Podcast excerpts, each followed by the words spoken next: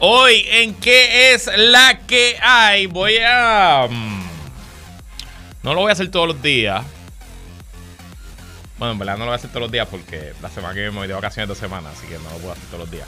Pero estamos en un momento de ebullición política tan grande que hay tantos cambios que voy a dedicarle hoy esencialmente más de la mitad del programa a distintos asuntos que pasaron durante el fin de semana y hoy en los distintos partidos políticos porque, como he dicho muchas veces, esta época, la época de las candidaturas, es la más interesante en la política. Y de aquí al 31 de diciembre, perdón, al 2 de enero, si no me equivoco, es que cierran las candidaturas este año. Va a haber mucha ebullición, mucho movimiento. Entonces, pues nos mantendremos al día. Así que voy a hablar de Proyecto de Dignidad, voy a hablar de la Alianza, voy a hablar del PNP y voy a hablar del Partido Popular Democrático. Antes de eso, como todos los lunes, resumen de Ucrania, lo último en Israel y mucho, mucho más en qué es la que hay que comienza ahora. El análisis más potente y completo comienza ahora. Luis Herrero llega prendiendo fuego a los políticos y figuras que se atreven a dañar el país. Radio Isla 1320 presenta ¿Qué es la que hay? Con Luis Herrero. Muy buenas tardes. Bienvenidos y bienvenidas a ¿Qué es la que hay con Luis Herrero por Radio Isla 1320? Hoy es lunes 30 de octubre del 2023. Estamos en vivo y en directo para todo Puerto Rico por el 1320 AM y su cadena para el mundo a través de radioisla.tv, nuestra aplicación para teléfonos Radio Isla Móvil y en facebook.com diagonal Radio Isla TV. Eh, discúlpenme que me enviaron algo. Eh. Eh, ajá, yo soy Luis Herrero y como siempre les invito a que me sigan en todas las redes sociales como L Herrero y recuerda que este programa lo puedes escuchar en su formato podcast. Búscalo como qué es la que hay en tu aplicación de podcast favorita para que me escuches cuando a ti te dé la gana y qué es la que hay de qué vamos a hablar hoy. Actualizamos crisis en Israel día 614 de la invasión rusa a Ucrania. Lunes de candidaturas. PIB y Victoria Ciudadana anuncian que no buscarán apelar al Tribunal Supremo decisión que prohíbe candidaturas coaligadas. César Vázquez va al Senado por Proyecto de Dignidad, pero al Senado por el distrito de Bayamón. Curioso. Sólido, sólido, sólido, y diríamos unánime apoyo de los senadores incumbentes del PNP al gobernador Pedro Pierluisi. Y en La Pava se va aclarando el panorama. Alcalde de Villalba, Luis Javier Hernández, desiste de aspirar a la gobernación y buscará una candidatura por al Senado por acumulación. Así que esos son los temas. Pero antes de ir a algunos asuntos de interés, primero, no quiero que se me olvide porque ocurrió luego de que nos fuimos del aire. Bueno, ya estaba ocurriendo cuando estábamos al aire, pero eh, el lunes, el lunes, Dios mío, y el lunes, el viernes, esencialmente todo Puerto Rico pues estuvo bajo los efectos de un- unos fuertísimos aguaceros. Yo venía guiando desde el oeste y esencialmente desde Aguada hasta San Juan estuve bajo aguacero todo el tiempo. Yo no recuerdo la última vez que eso me había ocurrido.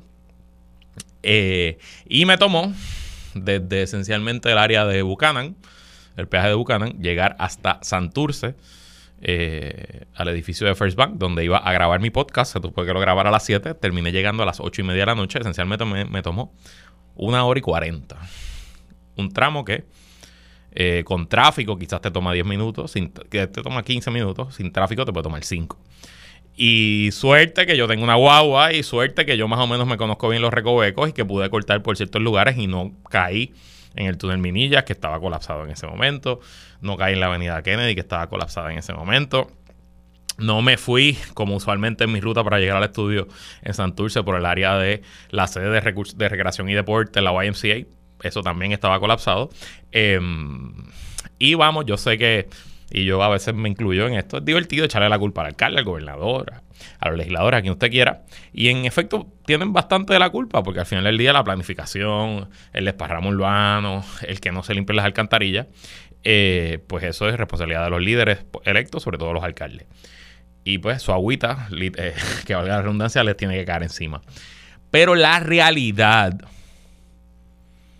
es que con el cambio climático nos vamos a tener que ir acostumbrando y preparando para este tipo de clima extremo. El viernes se rompió el récord de precipitación en la historia de San Juan. Se duplicó la eh, precipitación, precipitación que eh, según se mide eh, por los instrumentos meteorológicos. Y pasó de momento, de la nada. Digo, había pronóstico de lluvia, pero nadie nos dijo que íbamos a estar bajo una lluvia récord. Así que, ya que estamos hablando del 2024, es importante que todos y todas, y me apunto y me voy a hacer la nota mental y les pido que me fiscalicen si se me olvida y me lo recuerden. Candidato o candidata que me escuche y elector y electora que me está escuchando. Es imperativo que en su plan de gobierno y en su ejecución, más importante que el plan, en la ejecución de gobierno, empecemos a presentar ideas y planes de cómo vamos a vivir con este cambiante clima. Porque el problema, por lo menos en el área metropolitana, de la lluvia, no solo fue la lluvia y la inundación, es que todo eso coincidió con la salida del trabajo de todo el mundo. Y de momento habían cientos de miles, quizás millones de vehículos en la carretera, bajo unos aguaceros increíbles. Que si en Puerto Rico la movilidad fuera otra. Ay, me va a decir, es verdad, Luis, pero par de rutas de la AMA cerraron. Tienen toda la razón, pero no todas las rutas de la AMA cerraron. Es que simplemente no hay alternativa. Y ni hablar del tren urbano, que de hecho aquí sacamos una historia del tren urbano hace dos meses y hoy está en, el en la BBC, BBC a nivel global. La agencia de noticias inglesa tiene una historia hoy del tren urbano y de que no llega a ningún sitio. Eh, así que las cosas no se van a mejorar por sí mismas. Necesitamos que nuestra clase política empiece a tomar este asunto con la con seriedad que merece y que nuestros electores y electoras también le exijan a esa clase política. Y en lo que se tiene que catalogar como una victoria gigantesca para los trabajadores, hoy finalmente, eh, oficialmente culminó la huelga que se llevaba contra los tres manufactureros principales de vehículos en los Estados Unidos. Eh, hoy finalmente Ford llegó a un acuerdo tentativo. Digo, perdón, la semana pasada Ford llegó a un acuerdo tentativo con la Unión. Eh, luego fue Stellantis y hoy General Motors alcanzó un acuerdo, leo el New York Times. Eh, para terminar la huelga. Aún no se ha publicado detalles de todos los acuerdos, pero incluyen un aumento salarial del 25% durante los próximos cuatro años y medio y con disposiciones para garantizar que los aumentos no sean consumidos por la inflación. El salario máximo de los, de los unionados de la UAW aumentará a más de 40 dólares la hora durante la duración de los nuevos contratos desde los 32 por hora. Esto permitirá a los empleados que trabajen 40 horas a la semana ganar alrededor de 84 mil dólares al año. Así que se ha escrito mucho de que hay un sentimiento que está renaciendo pro uniones en los Estados Unidos. Y me parece que este tipo de victorias lo único que va a hacer es alentar aún más ese sentimiento pro unión. Las uniones en Estados Unidos han venido en franco deterioro y retroceso por las últimas quizás cuatro o cinco décadas, quizás siendo su punto más álgido, su punto principal en la década de los 50, 60, la posguerra, y luego de eso, pues eh, ha sido el lado eh, de los dueños de negocios los que han pues tenido, se ha llevado, eh, se han llevado la, tajada más grande de la economía americana y de hecho hay mucho, mucha información y muchas gráficas que demuestran cómo en los últimos 30 años, a pesar de que la economía norteamericana ha crecido increíblemente y se ha duplicado y triplicado en, varios, en varias décadas, el ingreso real de los trabajadores más o menos se ha quedado igual y lo que ha mejorado y lo que ha aumentado es el ingreso de los altos ejecutivos, sobre todo de los famosos CEOs. Así que felicidades a la UAW y en este, por este logro histórico. Y ayer, quedamos en noticias internacionales, Ayer se celebraron elecciones regionales en Colombia, donde estoy leyendo del país, donde se definieron más de 20 mil cargos públicos, entre los que se encuentran 32 gobernadores y 1.102 alcaldes a rayo. En Puerto Rico hay 78 y son un montón, imagínense, 1.102 alcaldes. En las grandes capitales se cumplieron los vaticinos que habían integrado las firmas encuestadoras a lo largo de la campaña. Carlos Fernando Galán arrasó en Bogotá al obtener más del 49% de los votos y duplicar los resultados de sus rivales Juan Daniel Oviedo y Gustavo Bolívar cuya derrota es también una derrota para el presidente Gustavo Petro, quien tiene en la capital uno de sus bastiones. En Medellín se impuso con comunidad comodidad. Federico Gutiérrez, al igual que ocurrió con Alex Char en Barranquilla y con Jaime Andrés Beltrán en Bucaramanga. En Cali, Alejandro Eder se impuso en la que fue la carrera electoral más reñida en las ciudades más grandes del país. No hay otra forma de leer estos resultados que un duro golpe contra eh, el gobierno del presidente Gustavo Petro. El presidente Petro es el primer presidente electo en la historia democrática de Colombia como un presidente de izquierda. Su llegada al poder se recibió con júbilo, con beneplácito, con grandes ideas, pero la realidad es que en la práctica ha dejado mucho que desear.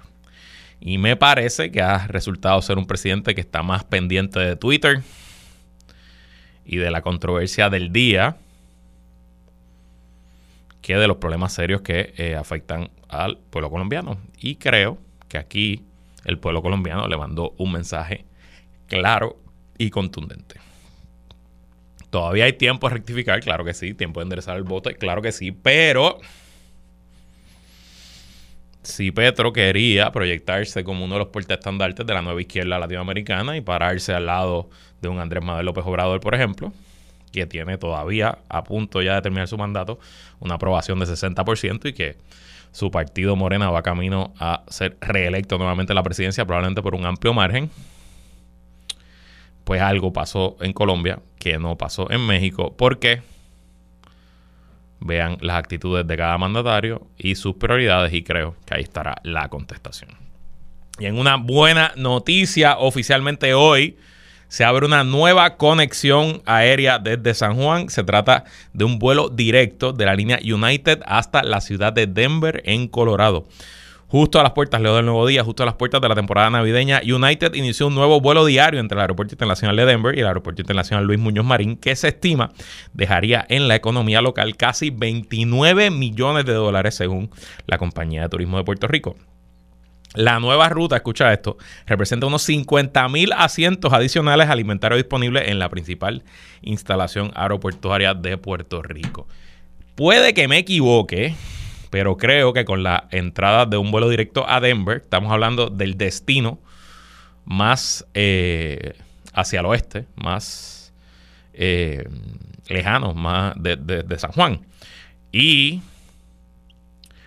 no es que yo viaje mucho a, a, la costa oeste de los Estados Unidos, pero las pocas veces que me ha tenido, me ha tocado ir a Los Ángeles o a San Diego, pues siempre es un vuelo molestoso, porque las opciones de escala son malas todas. O uno hace escala en Miami y es un vuelo corto para luego tirarse un vuelo de 5 horas. O uno hace escala en Dallas y es un vuelo largo, mediano largo para entonces coger otro vuelo mediano largo hasta Los Ángeles.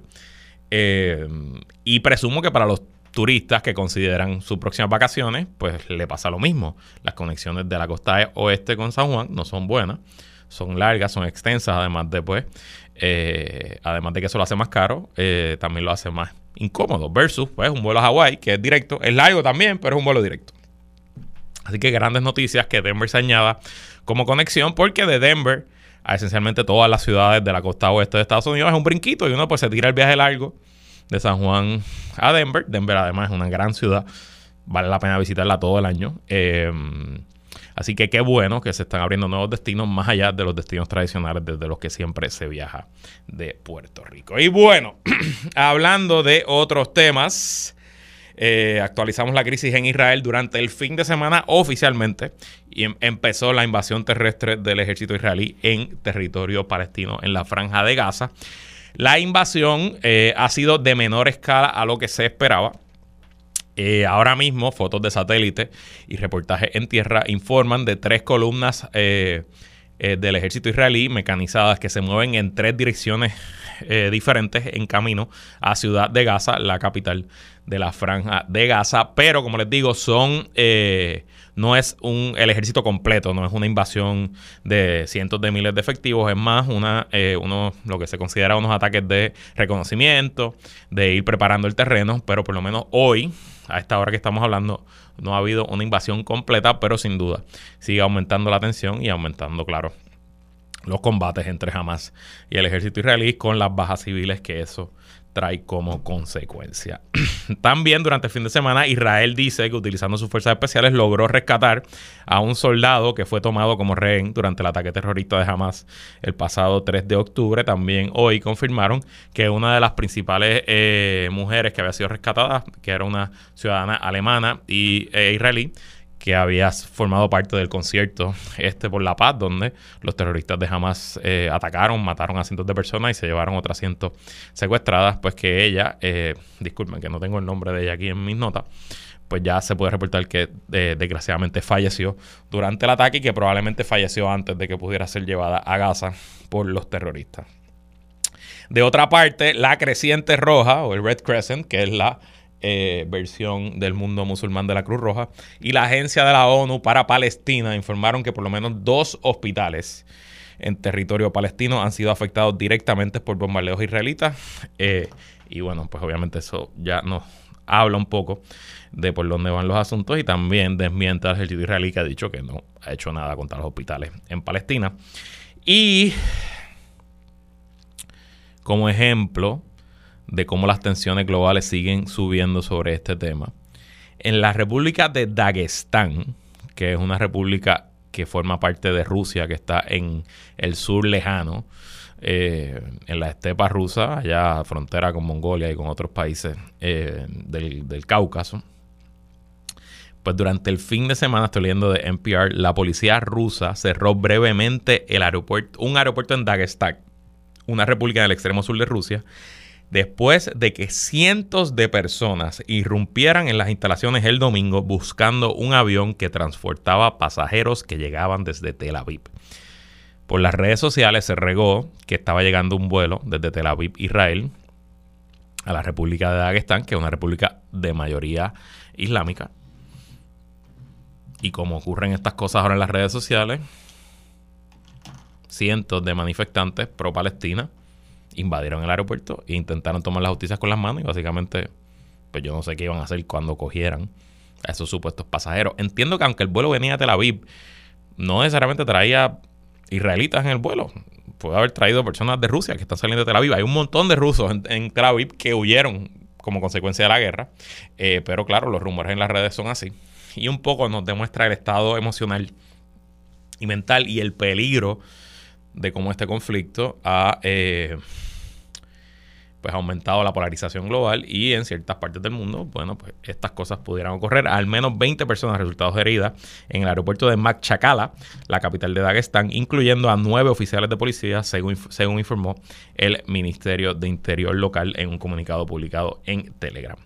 Dos personas fueron hospitalizadas en estado grave. Y en Estados Unidos, el nuevo presidente de la Cámara le dijo, ya dijo a los medios que él quiere que se divida el proyecto de ley que presentó Biden de ayuda militar para Israel, Ucrania, Taiwán y para la frontera eh, entre Estados Unidos y México.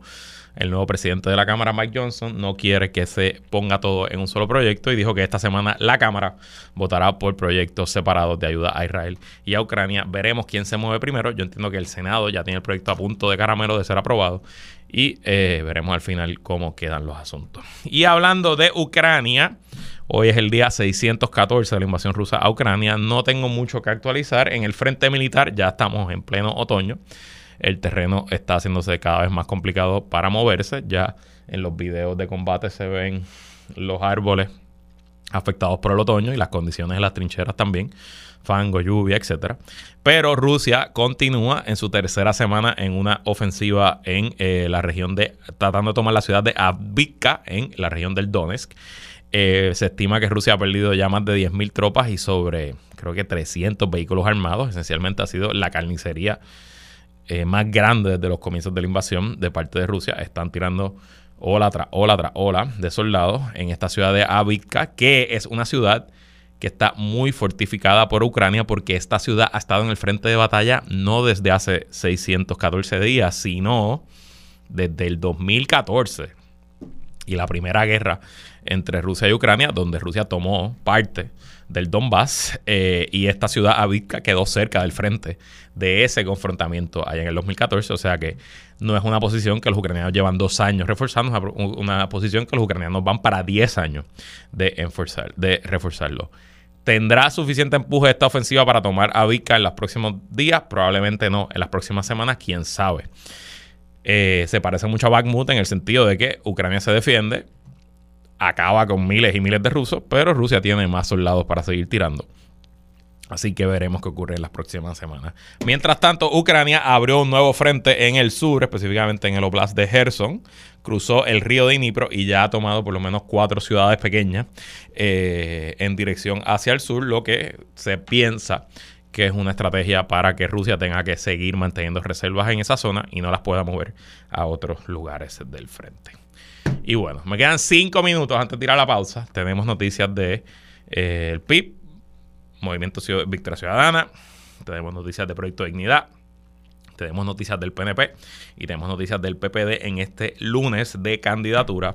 Así que comencemos con el Partido Independentista y Movimiento Victoria Ciudadana que anunciaron que no irán al Tribunal Supremo de Puerto Rico buscando las candidaturas coaligadas. Leo de un comunicado de prensa, el Partido Independentista Puertorriqueño y el Movimiento Victoria Ciudadana informaron este lunes que decidieron no recurrir al Tribunal Supremo por la determinación del Tribunal de Apelaciones que les impidió presentar candidaturas coaligadas y anticiparon que próximamente informarán al electorado de su oferta de candidatos. Ambos partidos tomaron la decisión luego de un cuidadoso análisis de la sentencia que dictó el Tribunal de Apelaciones el 30 de agosto y tras acoger la recomendación del equipo legal que llevó el caso ante la justicia. El PIB Victoria sostuvieron que aun si se lograra una improbable decisión a favor de dicho Tribunal Supremo, a favor del PIB y Victoria Ciudadana, no quedaría tiempo para concretar las candidaturas coaligadas, ya que el calendario electoral ha empezado a correr. Eso es cierto en lo que ellos radican su escrito, el gobierno contesta, el PNP contesta, el Partido Popular contesta, etcétera, etcétera. A lo mejor el Supremo dicta, eh, ordena una victoral.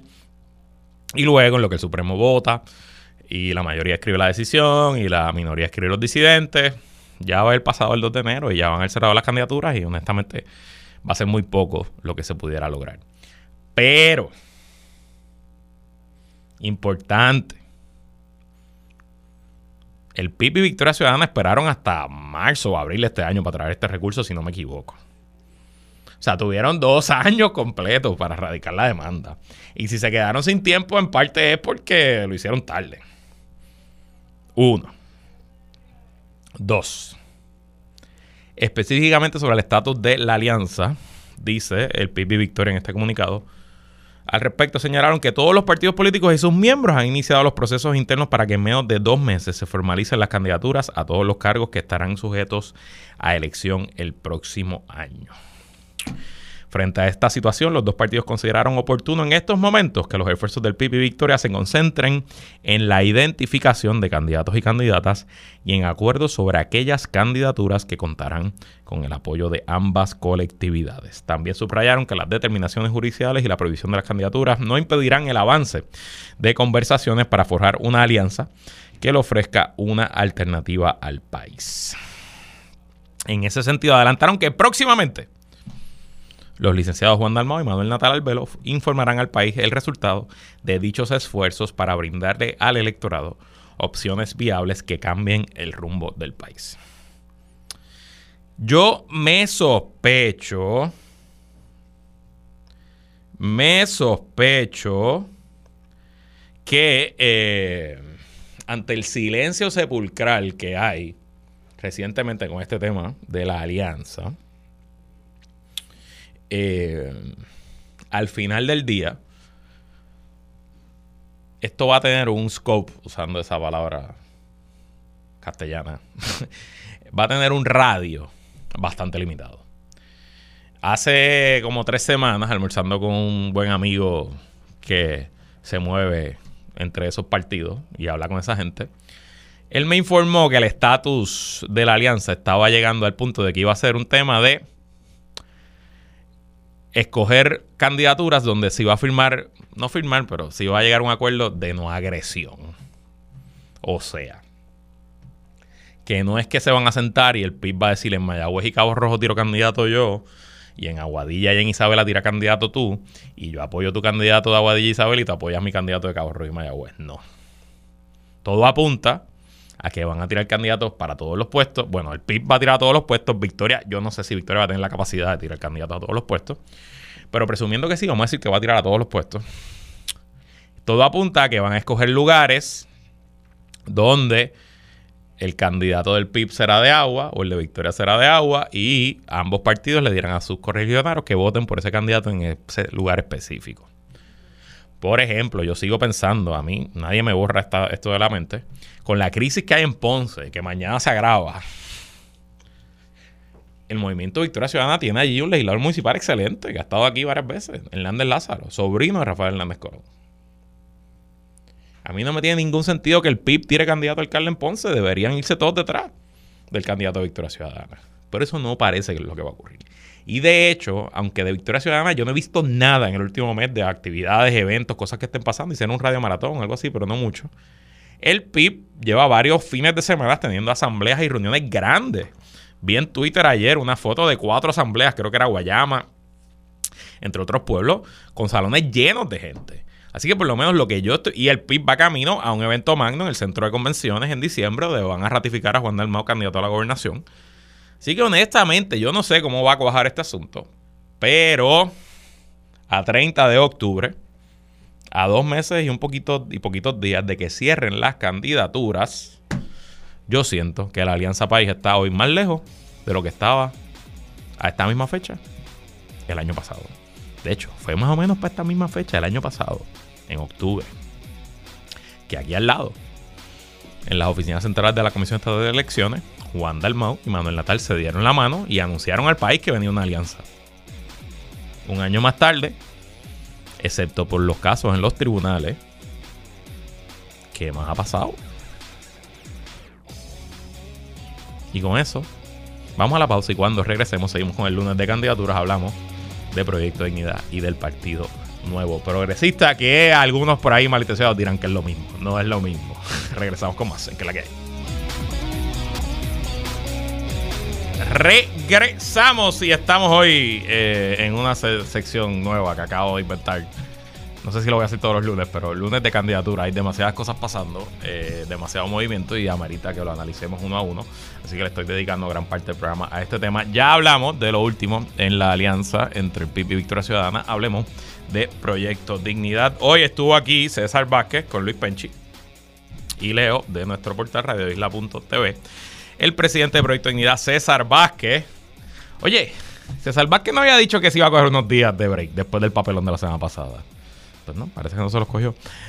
César Vázquez reveló en tiempo igual que radicará su candidatura hoy para representar al distrito de Bayamón en el Senado, representando actualmente por el senador Carmelo Río y la senadora Migdalia Padilla. Vamos a radicar dos candidaturas por Bayamón, explicó Vázquez, indicando que el otro candidato de Proyecto de Dignidad se llama Denis, Denis Rivera. Eh, los candidatos de Proyecto de Dignidad tienen hasta mañana al mediodía para radicar sus documentos en la Comisión Estatal de Elecciones. Me llama poderosamente la atención que César Vázquez, que fue hasta la entrada de Javier Jiménez eh, a ese partido, él, eh, la persona con más trayectoria y probablemente con mayor reconocimiento en el proyecto de dignidad, que fuera su candidato a la gobernación, y que sacó 7%, que en vez de aspirar al Senado por acumulación, que yo creo que es su puesto natural, haya decidido aspirar al distrito de Bayamo. Claro, probablemente no está aspirando al Senado por acumulación porque ahí, en el Senado por acumulación, pues ya eh, no hay vacante. Allí la senadora Joan Rodríguez Bebes, que hoy la principal oficial electa de ese partido, pues yo presumo, yo creo que ella ya lo anunció, que va a la reelección. Y eh, aunque se atreviera a César Vázquez a retarlo en primaria, me imagino que Joan le daría una pela a César Vázquez, claro. Eh, esto también me dice que eh, Proyecto de Dignidad solamente va a lanzar un candidato por acumulación, porque si fueran a lanzar dos candidatos por acumulación, que creo que tendrían los votos para colar a dos candidatos por acumulación si así quisieran, pues sería lógico que la dupla fuera Joan Rodríguez Bebes por un lado, César Vázquez por otro lado. Eh, el mero hecho que haya decidido ir por Bayamón, digo, a lo mejor es que reside en ese distrito, el distrito de Bayamón es históricamente el distrito más PNP de todo Puerto Rico. Si no me equivoco, si no me equivoco y puedo estar equivocado, la última vez que el Partido Popular Democrático ganó el distrito de Bayamón fue en la elección del 1964, siendo electos senadores por el distrito de Bayamón, el profesor José Arsenio Torres, que falleció hace poco, y mi abuelo, el licenciado Salvador Acevedo Colón. Yo no sé si luego cuando Hernández Colón vuelve a ganar en el 72, yo no sé si se vuelve a ganar ese distrito, puede que sí. Eh, pero esencialmente, desde ese momento, vamos a decir que en el 72 se ganó, pues desde el 76 para acá mínimo. O sea, 86, 96, 2006, 2016. Iríamos para 50 años el próximo cuatrenio de dominio del PNP en ese distrito. Y de hecho, yo creo que hoy el, dominio es más grande que hace que antes, porque esto ya es Guaynabo, Bayamón, Tuabaja, eh, Cataño, que son pueblos que son azul añil eh, a todos los niveles, gobernación, alcaldía y, los distritos. Y que me dice a mí que Proyecto Dignidad va a tirar a su jockey más fuerte, va a uno de sus caballos más fuertes, al distrito más PNP de todo Puerto Rico, nos está dejando claro dónde es que Proyecto Dignidad ve su fortaleza. De hecho, en el 2020 Proyecto Dignidad no lanzó ningún candidato para el distrito de Bayamón y allí Carmelo Río y Mitalia Padilla quedaron dieron una pela asquerosa, esencialmente. Carmelo quedó primero con 54 mil votos, Migdalia segunda con 52 mil votos.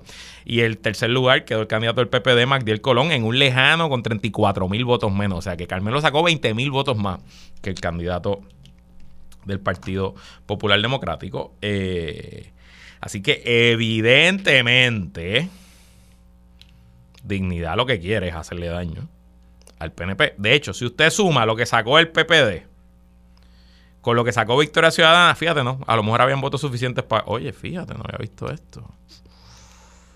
Con lo que sacó Mirna Conti y Ruti Arroyo, que fueron los candidatos de Victoria Ciudadana, si se le sumaran a los que sacaron los del PPD, hay votos suficientes para derrotar a Carmelo y Migdalia.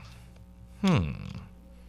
Nada, no me extraña esto que está pasando. Probablemente los otros candidatos fuertes que va a tirar el proyecto de dignidad a nivel de distrito del Senado van a ser el distrito de Arecibo, que allí sí en el 2000, ellos en el 2020 ellos tuvieron candidato. Y ese candidato de, se llamaba Arnaldo López Rosado, sacó 16.364 eh, votos y esa es la razón por la cual el Partido Popular ganó el distrito de Arecibo. Y probablemente también tienen candidato en el distrito de Humacao, porque entre esos dos distritos, Arecibo y Humacao, es que se encuentran los siete municipios donde Victoria, eh, donde Proyecto Dignidad, discúlpeme, quedó en tercer lugar a la gobernación. En, entre el distrito de Arecibo y el distrito de Humacao hay siete pueblos donde César Vázquez le ganó al PIB y a Victoria Ciudadana y quedó en tercer lugar. Así que ahí es que están las fortalezas de ellos y evidentemente por ahí es que ellos van. Y también explica un poco el miedo, el terror, el pavor que le tiene el Partido No Progresista a Proyecto Dignidad. También eh, hoy el Nuevo Día tiene una historia sobre la delegada destituida, delegada congresional Elizabeth Torres, que era PNP y ya no es PNP, pero sigue siendo estadista y que está coqueteando con la candidatura a comisionada residente de Proyecto Dignidad. En el titular de la historia dicen con las puertas abiertas Elizabeth Torres. Y dice, a pesar de que la dirección de Proyecto Dignidad no reconoce a Elizabeth Torres como miembro bona fide, dejó las puertas abiertas para que la destituida cabildera por la estadidad radique una candidatura para un puesto electivo bajo la colectividad. Torres confirmó recientemente que evalúa postularse como comisionada residente por Proyecto Dignidad, aunque aún no sea, ah, no se ha desafiliado del Partido No Progresista. Cualquier persona que se siente identificado con nuestros postulados tiene libertad de afiliarse y hacerse miembro bona fide de Proyecto Dignidad. Al afiliarse y hacerse miembro bona fide, automáticamente tiene el derecho de erradicar alguna candidatura, dijo el sábado Nilda Pérez, secretaria general del Proyecto Dignidad, en entrevista con el Nuevo Día. Si ella quiere erradicar, las puertas están abiertas, agregó. Torres tiene hasta mañana, 31 de octubre al mediodía, para entregar los documentos requeridos en la oficina del comisionado electoral. Yo no sé si allá hay un candidato para comisionado residente de Proyecto de Dignidad, desconozco. Presumo que ya lo hay, porque presumo que el partido tiene que haber buscado a alguien. Eh, pero si radica Elizabeth Torres de aquí al mediodía de mañana, pues va a haber primaria en Proyecto de Dignidad para la gobernación entre Javier Jiménez y Adanor Enríquez y para la comisaría residente entre no sé quién es el candidato o candidata y Elizabeth Torres. Si yo fuera miembro del Proyecto Dignidad y el señor reprenda. si yo fuera miembro del Proyecto Dignidad,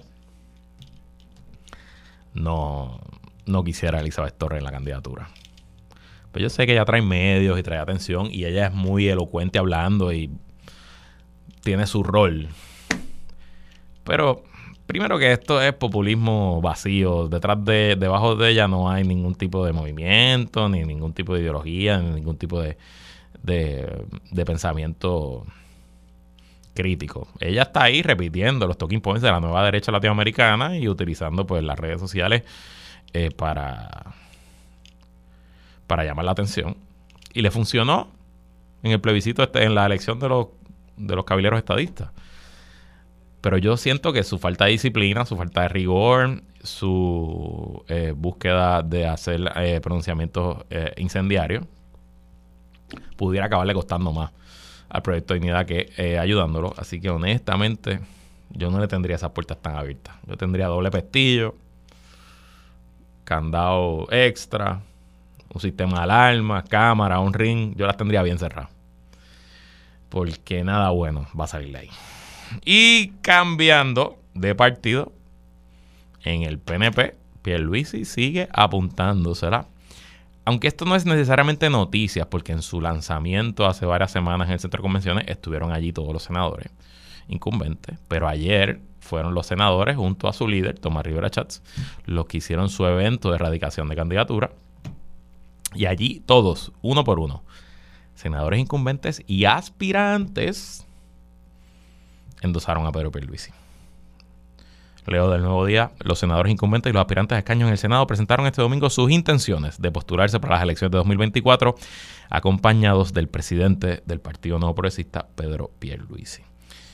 Pierre Luisi, quien aspira a revalidar a la gobernación, aprovechó la ocasión para pedir un voto íntegro a favor del PNP en las próximas elecciones. Sometida a la intención de candidatura, corresponde ahora que un comité evalúe los aspirantes. Tengo a mi lado al que fue presidente y va a volver a ser presidente del Senado de Puerto Rico, Tomás Rivera Chats, porque tener un Senado y una Cámara en manos del Partido Popular es un suplicio y a pesar de esa asamblea legislativa que obstruye y que cuelga buena parte de nuestros puestos de alto nivel, es irrefutable lo que hemos logrado en estos dos años y diez meses, sostuvo el gobernador en un comunicado.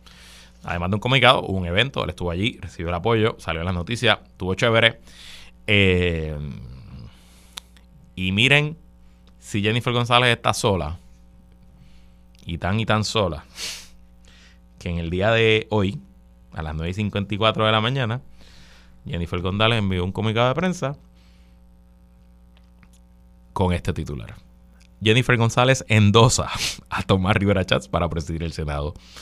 La vicepresidenta del Partido Nuevo Progresista y candidata a la gobernación, Jennifer González, expresó su respaldo al también vicepresidente del PNP, Tomás Rivera Chats, para la reelección como senador por acumulación y para presidir el Senado de Puerto Rico. Tomás Rivera Chats ha hecho el trabajo y lo sabe hacer bien. Había expresado la también congresista durante la actividad del anuncio de la ex senadora Evelyn Vázquez sobre su aspiración a convertirse en alcaldesa de Mayagüez. Esta mañana, González Colón, en una entrevista televisiva, reafirmó su respaldo a Tomás Rivera Chats, con quien trabajó mientras ella presidía la Cámara de Representantes. Así que por lo menos en el Senado, excepto algunos candidatos por aquí y por allá, creo que hay un candidato al Senado de Arecibo que está con Jennifer y que ha sido portavoz de ella en alguna de las... Eh, eh, en alguna de las eh, en algunos de los comunicados de prensa cambiados a esa campaña en la legislatura son muy muy muy muy pocos los aliados de Jennifer González al igual que en la alcaldía. Cuando regresemos hablamos del Partido Popular Democrático que de hecho acaba de anunciar en el programa Primera Pregunta de Rafael Lenín López que está al aire ahora mismo que no estará en la papeleta Charlie Delgado Así que no sé si es que no va a correr para nada o que no va a correr para la gobernación, pero se sigue aclarando el panorama en la pava. De ese panorama hablamos cuando regresemos en que la que hay.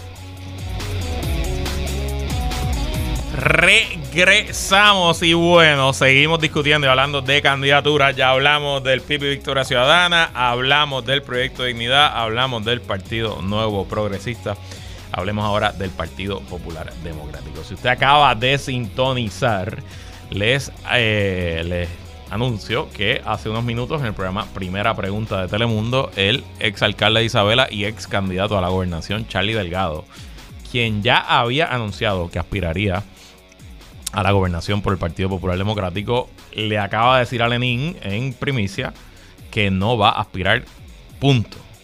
No solo no va a aspirar a la gobernación, es que no va a estar en la papeleta del Partido Popular Democrático en el 2024 para ninguna candidatura. O sea, había escuchado rumores que le interesaba el Senado, incluso me estaban diciendo últimos, últimos días que, le, que estaba ponderando aspirar al Senado por el distrito Arecibo, eh, que hubiera sido interesante esa candidatura, pero de la propia boca de Charlie Delgado le dijo a Rafael Lenín López que no aspirará a ningún cargo en la pava en el 2024. Así que ese anuncio de Charlie Delgado se une al anuncio que hiciera esta mañana el alcalde de Villalba presidente de la Asociación de Alcaldes, Luis Javier Hernández. Dijo Luis Javier que tras ponderarlo, a analizarlo con su familia, a hablar con otros líderes del Partido Popular Democrático, decidió que no aspirará por la gobernación y que por el contrario saldrá de Villalba y buscará ser electo senador por acumulación por el Partido Popular Democrático en el 2024. Primero, tengo que felicitar al alcalde por su decisión. Eh, yo creo que Jesús Manuel hubiera sido el favorito a ganar una primaria entre ambos, pero aún así eh, Luis Javier Hernández tenía más que amplia oportunidad de ser escogido por los populares como su candidato a la gobernación. Creo que el perfil que él presenta y eh, su manejo, su forma de hacer campaña, lo ponían como un candidato más que viable, más que creíble. Eh, así que yo no creo que él se está quitando porque piensa que no puede ganar. Así que primero lo felicito por eso porque no es la decisión más fácil. Además me consta que gente alrededor de él, no necesariamente su familia, pero gente alrededor de él, ayudantes, personas que estuvieron en su campaña a la presidencia del PPD, estaban pidiéndole y detrás de él para que corriera y que retara una vez más a su madre Ortiz y esas voces deben haber sido fuertes, deben estar hoy un poco tristes, pero aún así, pues el alcalde se mantuvo firme en su decisión y habla muy bien de él, y habla muy bien de su futuro también, porque al final del día le toca a los líderes anteponer los intereses colectivos, en este caso del PPD, sobre sus intereses personales. Y creo que lo está haciendo. Adicional, me parece que va a ser una línea como senador por acumulación. Creo que va a salir electo sin ningún problema, tanto en la primaria como en la elección general. Y de hecho, todavía no se sabe cuántos candidatos por acumulación el Partido Popular va a nominar. Yo si me preguntaran, diría que nominen cuatro para asegurar que los cuatro entren.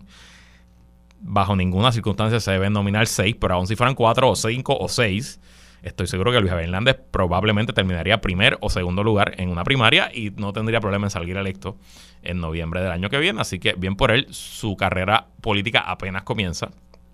Es un hombre joven, un hombre inteligente, un hombre trabajador que ya logró ser presidente de la, Asociación de Alcaldes, así que el liderato probado tiene, se quedó a 200 votos de ser presidente del Partido Popular y bueno, pues camino para recorrer le queda. Y de hecho, quién sabe, a lo mejor sale electo senador y a lo mejor el milagro se da y el Partido Popular gana la gobernación y pudiera ir al gabinete. Así que, ¿verdad? las posibilidades son muchas. Eh, veremos cómo queda el asunto.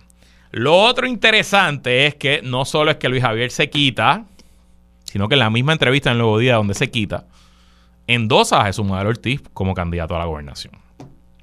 Así que hay un claro realineamiento y movimiento y se están poniendo todas las fichas eh, del lado de Jesús Manuel Ortiz. Leo del artículo de Gloria Ruiz Cuilan, aunque se contemplaba un posible enfrentamiento político entre el presidente del PPD, Jesús Manuel Ortiz González, y el líder de la Asociación de Alcaldes, Luis Javier Hernández. Eso no sucederá, ya que este último correrá como senador por acumulación bajo la pava. Es de todos conocidos que él, hablando de Jesús Manuel y yo, tuvimos hace unos meses atrás la encomienda de ponernos disponibles para trabajar por el partido y precisamente él salió favorecido. Esto no se trata de Luis Javier, ni de Jesús Manuel, ni de nadie. Se trata del colectivo. Se trata de trabajar en equipo para lograr mejores resultados. Definiendo las causas, unimos al partido para conseguir la victoria. Así que cuente conmigo, señor presidente, para trabajar en equipo y darle la victoria a este partido en noviembre del 2024. Eh, así que le dio el endoso. Y hoy el presidente del Partido Popular convocó una conferencia de prensa sobre otro tema, Y allí se vieron juntitos, uno al lado del otro, Jesús Manuel Ortiz y Luis Javier Hernández. Estaba también ahí Pablo José, estaba José Luis Dalmao, estaban otros líderes del partido. La conferencia de prensa fue para anunciar que el Partido Popular va a empezar desde ahora a trabajar en su plataforma de gobierno y que esa plataforma va a ser institucional, que no va a depender del candidato a la gobernación que gane la primaria. Así que lo cual me parece también una buena iniciativa. Pero lo interesante aquí es que en este fichaje, en este movimiento de eh, quiénes van a ser los puertas de la pava, pues ya se está aclarando el panorama. Creo que vamos camino a una primaria entre dos. Una primaria de Jesús Madero Ortiz y una primaria con, versus Juan Zaragoza. Queda todavía por decidirse, porque ahora mismo Charlie Delgado se salió del tablero. Queda José Luis Dalmau. Yo vi a José Luis Dalmau ayer en un evento en la, en erradicación de candidatura de Manuel Calderón. Él llegó normal, saludó a la gente, tuvo una participación eh, destacada en la, en la actividad y por ahí se fue. Habló con personas cercanas a José Luis Dalmau de distintos aspectos, algunos del Capitolio, algunos de Caguas, algunos de la vida. Y todo el mundo está en que nadie sabe. nadie me puede decir con certeza, no, él vuelve para el Senado, no, lo a la gobernación. Así que quien único debe saber la decisión es José Luis Dalmau y su familia más cercana, sus hijos, su esposa, etcétera. Su hermano, eh, otras personas. Pero si usted me diera a mí a apostar, yo apostaría a que no aspiraría a la gobernación. Y siento que el momentum que se está creando a favor de Jesús Manuel, pues probablemente él también lo está sintiendo. La encuesta de Noticel de la semana pasada tiene que haber eh, también eh, alterado bastante la ecuación de todo el mundo. Y honestamente siento que se están alineando los planetas detrás de Jesús Manuel. Ahora bien, presumo que ya están poniéndole mucha presión a Juan Zaragoza, senador Juan Zaragoza, a que desista y que le deje el camino libre a Jesús Manuel. Mi mensaje para Juan Zaragoza es el siguiente. Si tu convicción es ser el próximo gobernador de Puerto Rico, no te quites. Yo creo que aunque Jesús Manuel sea el favorito, probablemente por mucho, contra Juan Zaragoza, me parece que una primaria a la gobernación entre Jesús Manuel Ortiz y Juan Zaragoza va a ser una primaria buena. Va a ser una primaria de altura. Va a ser una primaria de sustantiva una primaria de planes, de ideas, de experiencia. No va a ser el salpa afuera, cuchillo en la boca que está viendo el PNP. Y va a servir de un contraste precioso entre lo que es el PNP y lo que es el PPD. Y va a servir para romper con lo que dicen de que son lo mismo. Y honestamente, al final del día, si somos Partido Popular Democrático, y uno de nuestros más destacados senadores, más destacados jefes de agencia, popular de toda la vida, siente la convicción y la ganas de correr a la gobernación, ¿por qué no dejarlo? Así que de parte mía, aquí en, la, en, en las ondas radiales, y si me lo pregunta se lo diría, Juan Zaragoza, si de verdad tú tienes la convicción, no te quites. Siento que sería mejor para el Partido Popular que en efecto esta primaria se diera. Y pasando de la primaria, Obviamente yo no soy objetivo aquí con este tema. Ustedes saben que yo soy popular. Y quisiera que el Partido Popular gane las elecciones del 2024. Pero... Yo creo que de verdad que el Partido Popular puede ganar las elecciones en el 2024. Si me hubieran preguntado hace un mes, diría que no. Pero miren cómo se están alineando los planetas. En el PNP una muerte fratricida, una lucha fratricida. Y Proyecto de Dignidad robando electores. En el PIB y Victoria, la alianza que se esperaba no cuaja. Y no cuaja y no cuaja. Y los únicos números que hemos visto de encuestas públicas también nos muestran que la suma de PIB y Victoria no necesariamente los convierte en la segunda fuerza política.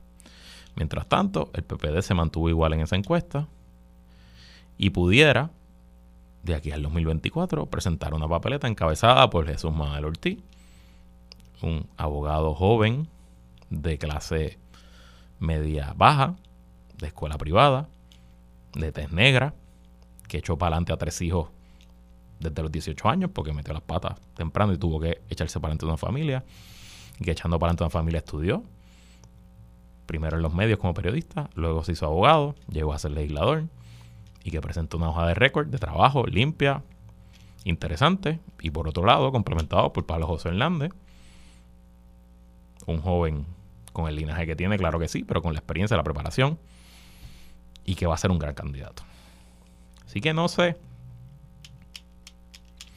no sé, pero siento que se están alineando los planetas y sirva de elección para todos y todas que en la política un día es una semana, una semana es un mes y un mes es un año. Y, como dicen en otra estación de radio, las noticias cambian. Y antes de irme, quiero aclarar, porque el amigo Eloy Ruiz Rivera, que es historiador y no se pierde este programa, me dijo que en efecto el Partido Popular sí ganó el distrito de Bayamón en el 1972 siendo la última vez que lo ganó. En ese momento fueron electos senadores por el distrito de Bayamón, Jesús E. Palmer y Raúl Latoni Rivera. O sea que desde el 76 50 años se cumplirían el año que viene, el Partido No Progresista ha dominado el distrito de Bayamón. Y hasta aquí esta edición de ¿Qué es la que hay con Luis Herrero? Como siempre, agradecido de su sintonía y patrocinio. Quédese con nosotros en la mejor programación y análisis de la radio puertorriqueña. Continúa en Radio Isla 1320.